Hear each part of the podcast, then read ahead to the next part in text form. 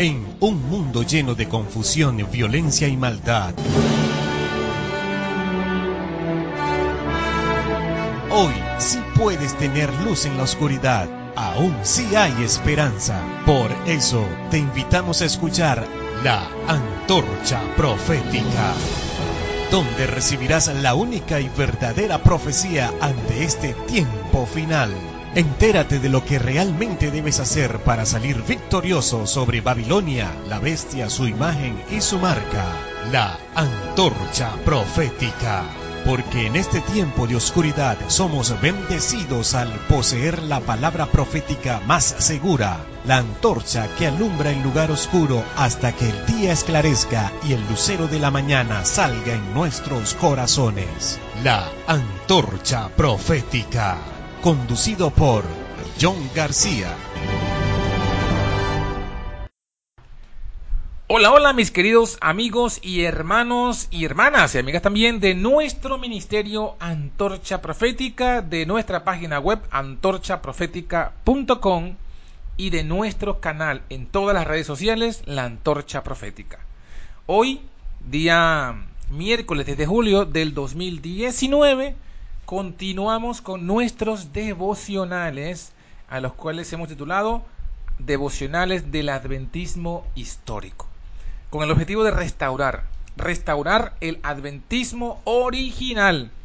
No deje, hermano o hermana, que te metan gato por liebre, que te hagan pasar adventismo por lo que es nueva teología. Por eso aquí estamos, para ayudarte en esa decisión, en saber y conocer cuál es el verdadero adventismo. Hoy vamos a tocar el tema número 4 que se titula Elena de White identifica los hitos originales, los fundamentos establecidos por Dios por medio de los pioneros. Pero antes, vamos a comenzar con una oración para que el Señor nos guíe y nos bendiga. Oremos. Padre nuestro que estás en el alto cielo, en esta hora suplicamos tu dirección y tu guía, para que al leer los textos bíblicos y las citas del testimonio de Jesús, podamos comprender el mensaje que tú quieres darnos hoy a través de ellos y avanzar y reafirmar nuestra fe adventista.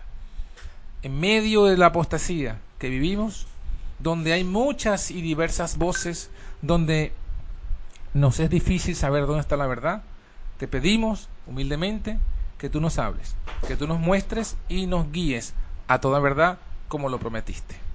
Te lo pedimos en el nombre de Jesús. Amén.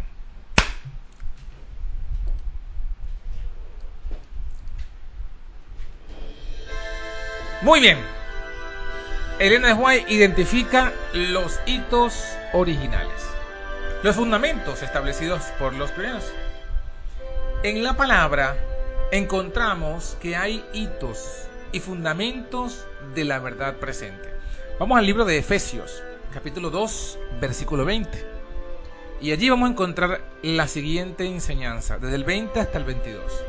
Y dice, edificados sobre el fundamento de los apóstoles y profetas, siendo la principal piedra del ángulo Jesucristo mismo en el cual compaginado todo el edificio va creciendo para ser un templo santo en el Señor, en el cual vosotros también sois juntamente edificados para morada de Dios en espíritu. En este, en este hermoso pasaje encontramos una gran verdad, una analogía mediante la cual el Señor compara a su iglesia a su iglesia la compara como un edificio. Y de ese edificio nos dice que la principal piedra del ángulo es Jesucristo. Es lo mismo que, que Jesús le dijo a Pedro. Cuando le dijo, cuando Pedro confesó que él era el Cristo, el Hijo del Dios viviente, Jesús le dijo, y yo te digo que sobre esta piedra, sobre esta confesión de fe como piedra, edificaré mi iglesia. Es Jesús quien hace la comparación de su iglesia con un edificio. Y la principal piedra del ángulo, fíjense que lo, reafirma Pablo en Efesios, no era Pedro, No era Pedro, aunque su nombre significa piedrecilla. No, porque Efesios reafirma que la piedra principal del ángulo es Jesucristo. Pero, aunque la piedra principal del ángulo es Jesucristo, sin embargo también nos muestra que hay otras piedras en este edificio y que esas otras piedras, dice, son el fundamento de dos grupos de ministerios y de dos grupos de dones. Por un lado, los apóstoles y por otro lado, los profetas. Y luego nos dice que nosotros mismos somos parte de ese edificio. O sea, nosotros vendremos a ser las paredes, el techo de ese edificio, en el cual la piedra principal es Jesucristo y los fundamentos, las columnas, son la doctrina, la enseñanza de los apóstoles y profetas. En el libro de Hechos de los Apóstoles se nos menciona esto, se nos dice que la iglesia perseveraba en la comunión y en la doctrina de los apóstoles. Se nos dice que eh, ellos estaban allí eh, reunidos y, allí juntos en medio de esa eh, doctrina, de esa enseñanza de los apóstoles. Em, que eso era lo que era el, día tras día, pues, de, la iglesia. entonces, esa, esa, esa doctrina, esos fundamentos de los apóstoles y de los profetas, eh, esa principal piedra del ángulo, sabemos nosotros por la historia bíblica, fue puesta a un lado. No solamente por la época de los judíos, la piedra que desecharon los edificadores, sino que nuevamente, cuando se levantó la apostasía, que luego dio paso al poder papal, también hicieron lo mismo que los judíos desecharon la piedra, la piedra que desecharon los edificadores, la que ha venido a ser cabeza del ángulo. Y esa, esa verdad fue parcialmente restaurada por la obra de la Reforma Protestante. Y digo parcialmente porque eh, todavía habían elementos o doctrinas que estaban pues allí eh, en que los reformadores se quedaron, doctrinas paganas y papistas, errores que le transmitieron a la iglesia los paganos y los papistas. Y por eso Dios levantó, como ya lo hemos estudiado en Apocalipsis capítulo 12, versículo 17, el pueblo adventista para que completara esta obra de reforma, para que terminara de purificar a la iglesia de las doctrinas paganas y papistas. Por eso es que inclusive Jesús no vino al final del mensaje del primer ángel en 1844 porque todavía quedaba una obra que hacer. Y era la que da el segundo ángel. El segundo ángel exhorta a salir del vino de doctrinas de Babilonia. Y el tercero nos exhorta a ponernos los pantalones espirituales ante el desafío que se nos viene encima, que es desafiar al anticristo, a la bestia, es desafiar a todos los poderes coligados contra la verdad. Pero para eso necesitamos, necesitamos salir de ese vino. Y eso fue lo que Dios hizo cuando levantó el pueblo adventista. También dio los mismos dones que les dio a la iglesia cristiana primitiva. Les dio el don apostólico y el don de profecía. Se levantaron unos nuevos apóstoles, los apóstoles del movimiento adventista, los apóstoles del, del último, de la última generación, del último tiempo y la profeta Elena de White. Aquí se cumple Efesios 2.20, en la cual Dios eh, le da pues a estos dos ministerios que levanta, le revela, como ya estudiamos en el día de ayer, eh, le revela la verdad acerca de la principal piedra del ángulo, acerca de Jesucristo. Si leímos en las citas que teníamos el día de ayer, habíamos leído que ellos se, reunían, los pioneros se reunían para estudiar y que cuando no podían avanzar más, entonces eh, ella entraba en visión y se le daba una, una, una, explicación de los pasajes que estaban estudiando. Y ella concluía en la cita, así se daba luz que nos ayudaba a entender los textos acerca de Cristo, acerca de la principal piedra del ángulo el cual pues es Jesucristo. ¿Y qué podemos decir nosotros al respecto? Eh, nos muestra claramente que los apóstoles pioneros y la profeta Elena de Huay restauraron ese fundamento de los apóstoles, de los doce apóstoles, ese fundamento del Señor Jesús. Y eso, esos fundamentos, es lo que en palabras de Elena de Huay, en palabras adventistas de los pioneros, se les denominó los hitos. Los hitos. Y muchos quizás no comprenden cuáles son estos hitos. Estos hitos o fundamentos del movimiento adventista. Vamos a leer una cita donde Elena de White identifica estos hitos. Ella se encuentra en el libro El otro poder, la página 30. Aunque la cita eh, viene después de manuscrito, manuscritos liberados, original, se encuentra traducida en este libro El otro poder, en la página 30, y dice, en Minneapolis, Dios dio a su pueblo, en un nuevo engarce, algunas gemas de verdad. Qué hermoso, ¿no? En un nuevo engarce, algunas gemas de verdad.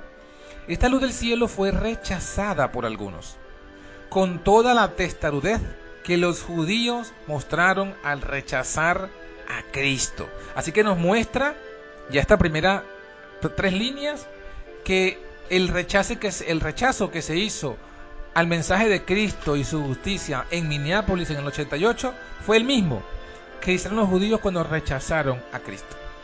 Y continúa la, cita diciendo, y se habló mucho de mantenerse junto a los hitos antiguos. O sea, ¿cuál era el argumento para rechazar el mensaje de Wagner y Jones? El argumento era debemos mantenernos junto a los antiguos hitos. Y Elena de Joya responde y explica, continuó leyendo. Pero había evidencias de que no sabían cuáles eran los hitos antiguos. Había evidencia y lógica procedentes de la palabra que la recomendaban a la conciencia. Pero la mente de los hombres estaba cerrada, sellada contra la entrada de luz, porque habían decidido que era un error peligroso modificar los hitos antiguos cuando en realidad no se movía ninguno de estos hitos antiguos, sino que esos hombres habían pervertido el concepto de lo que era un hito antiguo. Entonces, mis hermanos, aquí ya encontramos algo interesante eh, en, esta, en, esta, en esta cita que hemos leído, en esta primera parte de la cita. Se nos muestra que los que argumentaban que aceptar el mensaje de Wagner y Jones eh, iba a mover los antiguos hitos, mostraban que no conocían realmente los antiguos hitos. Mostraban que habían, como dice Elena de White, pervertido este concepto. ¿Por qué? Porque el mensaje de Wagner Jones, el mensaje de Dios dado a través de estos pastores, en lugar de, de modificar los antiguos hitos, los colocaba en un nuevo engarce, en un nuevo realce, en una nueva posición, le daba sentido, vida a todos esos hitos pero estos hombres habían pervertido el concepto. Y es aquí cuando Elena de como respuesta a esta perversión, lanza eh, un resumen de lo que para ella son los hitos del movimiento adventista, los hitos doctrinales. Y oído, pongan la oreja, mi hermano. Mi hermana, atención. Atienda esto como si fuera un chisme. Escuche lo que vamos a leer aquí a continuación para que usted lo mantenga en su memoria y sepa cuáles son los hitos fundamentales del movimiento adventista. Y leo, continúo leyendo. El año de 1844 fue un periodo de grandes acontecimientos y abrió ante nuestros asombrados ojos la purificación del santuario, hecho que sucede en el cielo y que tiene una decidida relación con el pueblo de Dios sobre la tierra. También los tres mensajes angélicos presentan el estandarte sobre el que está escrito los mandamientos de Dios y la fe de Jesús. Uno de los hitos de este mensaje, el mensaje de los ángeles, uno de los hitos de este mensaje es el templo de Dios, que su pueblo, amante de la verdad, vio en el cielo, y el arca que contiene su ley. La luz del sábado del cuarto mandamiento brilló con fuertes rayos en el sendero de los transgresores de la ley de Dios que los malvados no tengan acceso a la inmortalidad es uno de los antiguos hitos. no puedo recordar otra cosa que sea considerada como hito antiguo. Todo este movimiento acerca de cambiar los hitos era pura imaginación. El otro poder, página 30. Entonces, mis hermanos, ¿qué encontramos? Encontramos una eh, referencia que nos menciona cuáles son los hitos principales, los hitos antiguos del mensaje adventista. Y lo primero que se menciona, vamos a leerlo, el año 44, hito número 1. Hito número 2, la purificación del santuario, ya lo leímos. Hito número 3, los tres mensajes angélicos. Hito número 4, los mandamientos de Dios y la fe de Jesús. Hito número 5, el templo de Dios en el cielo. Hito número 6, el arca que contiene su ley. Hito número 7, el sábado del cuarto mandamiento. Hito número 8, que los malvados no tengan acceso a la inmortalidad. Esos son los hitos que ella menciona en esta cita. El número 1, el año de 1844, es un hito porque justamente fue el centro del mensaje adventista, basado en Daniel 8:14 y las 2300 tardes y mañanas. Y justamente ese hito llevó al siguiente hito, porque luego del chasco, y pensando que es eh, ese santuario de la tierra, cuando vino el chasco entendieron el otro hito que fue la purificación del santuario, que lo que comenzó en el 44 no fue la segunda venida de Cristo, sino la purificación del santuario. Y ese hito número 2 lo llevó también al, al, siguiente hito, al hito número 4, porque encontraron, encontraron que su experiencia, la proclamación de una fecha y eh, la purificación del santuario, era, estaba profetizado en el mensaje de los tres ángeles encontraron que el mensaje de los tres ángeles era una profecía del, del movimiento adventista del cual ellos habían hecho parte y protagonizado. Y justamente en ese, en ese, en ese mensaje triangélico estaba el estandarte que es los mandamientos de Dios y la fe de Jesús. ¿Entendieron?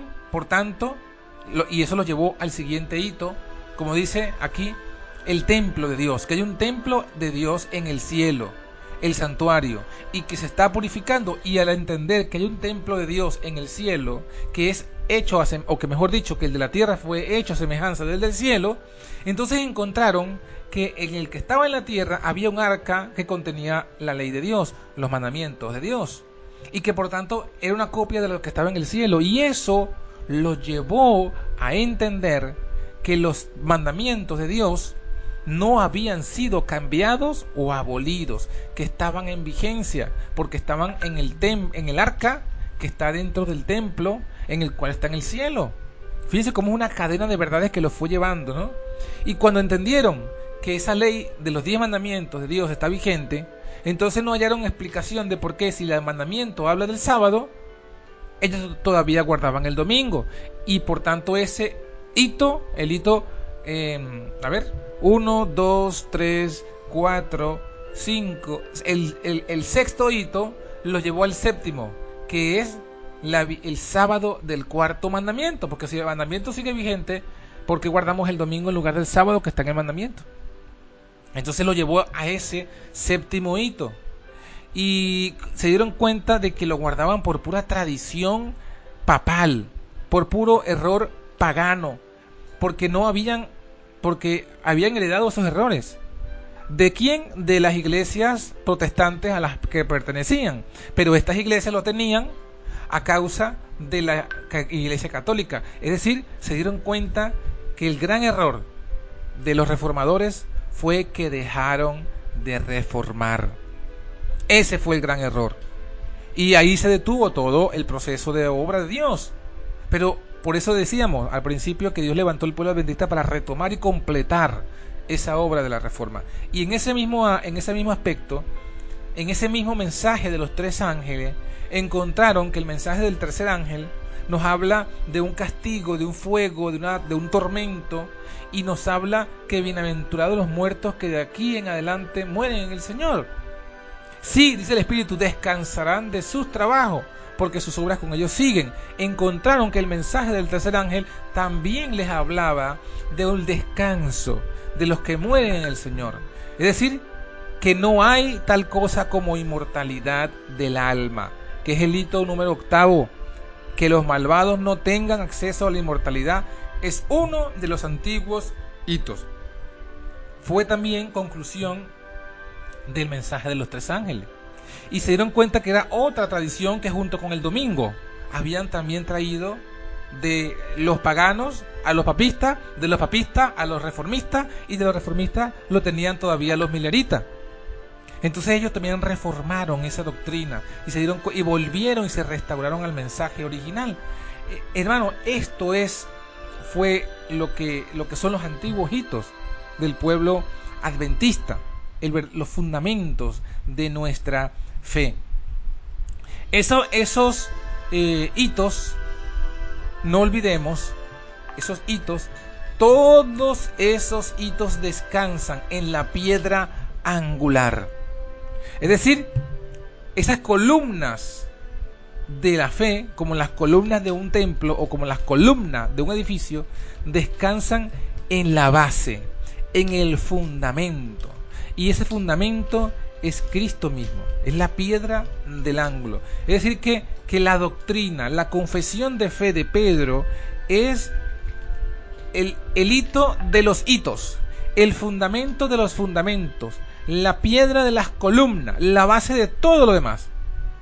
Más importante que los hitos es la piedra angular, porque la piedra angular sostiene a los demás hitos. Y esto es fundamentalmente, esto es fundamental que lo entendamos, porque cuando luego entendamos, cuando entendamos todo lo que fue el, eh, el mensaje adventista y lo veamos en el cambio que se ha hecho hoy día, en la falsificación que se ha convertido, entenderemos por qué es importante entender esto. Pero fíjense entonces, para concluir ya el devocional, que aquí están resumidos los ocho hitos del pueblo adventista, los ocho hitos de las doctrinas adventistas originales, mis hermanos. Luego vamos a ver que esos pilares se desarrollan o se explican en las 28 doctrinas originales adventistas. Pero hasta hoy es bueno que comprendamos qué fue lo que Dios hizo, cómo Dios guió paso a paso a su pueblo.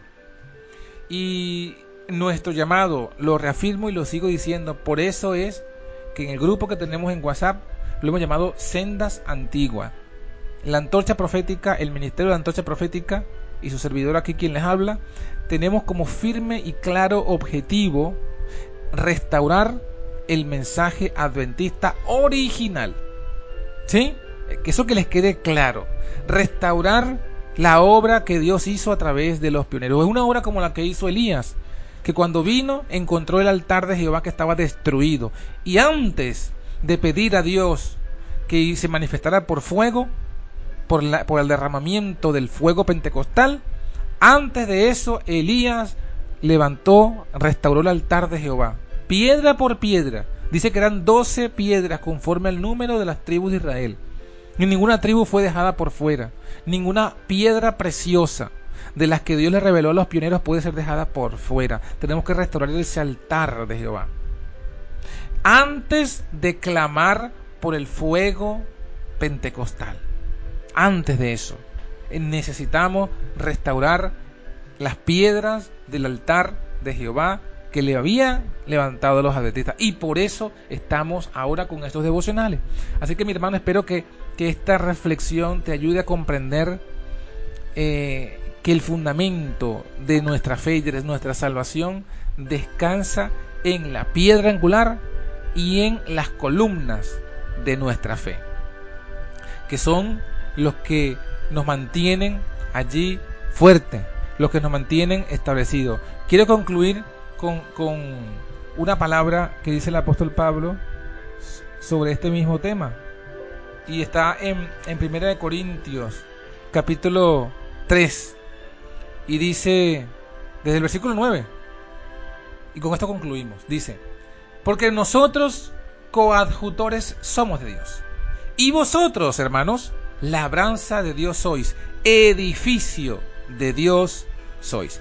Conforme a la gracia de Dios que me ha sido dada, yo como perito arquitecto puse el fundamento y otro edifica encima.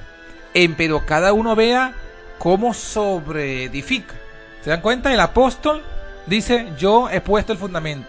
El fundamento que ponen los apóstoles, ¿cuál es? La piedra angular que es Jesucristo, predicar a Cristo y su justicia. Luego dice que viene otro, un Apolos, un Cefas, y coloca, edifica. ¿Qué edifica? Los pilares, las columnas de la fe. Pero luego la exhortación de Pablo es, cada uno vea, vigile cómo sobreedifica. Porque nadie, dice el versículo 11, nadie puede poner otro fundamento que el que está puesto, el cual es Jesucristo. Y si alguno edificare sobre este fundamento oro, plata, piedras preciosas, madera, heno u hojarasca, algunos sobreedifican piedras preciosas, otros sobreedifican cosas combustibles. Dice el versículo 13, la, obra de cada uno será manifestada, porque el día la declarará. Porque por el fuego será manifestada y la obra de cada uno, cual sea el fuego, hará la prueba. El fuego de la persecución hará la prueba. El fuego de la persecución manifestará qué es lo que ha sobreedificado. Si ha sobreedificado oro, plata, piedra preciosa, o si madera, en u hojarasca. Porque cuando venga el fuego, a cualquiera de estas piedras preciosas, el fuego la, la hace cada vez más pura, la purifica. El oro en fuego se purifica, la plata en fuego se purifica, las piedras preciosas en fuego realza su belleza. Pero la madera y el heno y la hojarasca en el fuego se consumen, se queman, desaparecen. Por eso que dice Pablo, cada la obra que usted haga, el fuego la manifestará. El fuego de la persecución dominical la manifestará. Si permaneciera, dice el versículo 14, la obra de, que, de alguno que sobreedificó, recibirá recompensa. Y si la obra de alguno fuera quemada, será perdida. Así que mis hermanos, les estoy colocando esto claramente aquí explicado para que veamos qué es lo que nos dice el Señor entonces. Tenemos la piedra angular, Cristo, el Cristo engendrado de Dios con carne de pecado. Esa es la piedra angular. Luego, los fundamentos. ¿Cuáles son? Los siete pilares adventistas que ya hemos leído. Y lo que cada quien sobre eh, edifica, lo vamos a ver luego. La sobreedificación son las 28 doctrinas. Fíjense que aquí están tres elementos. Está el fundamento, la piedra angular. Está luego los fundamentos que se, eh, que, se colocan, que son los, los fundamentos, los siete hitos, los ocho hitos, perdón.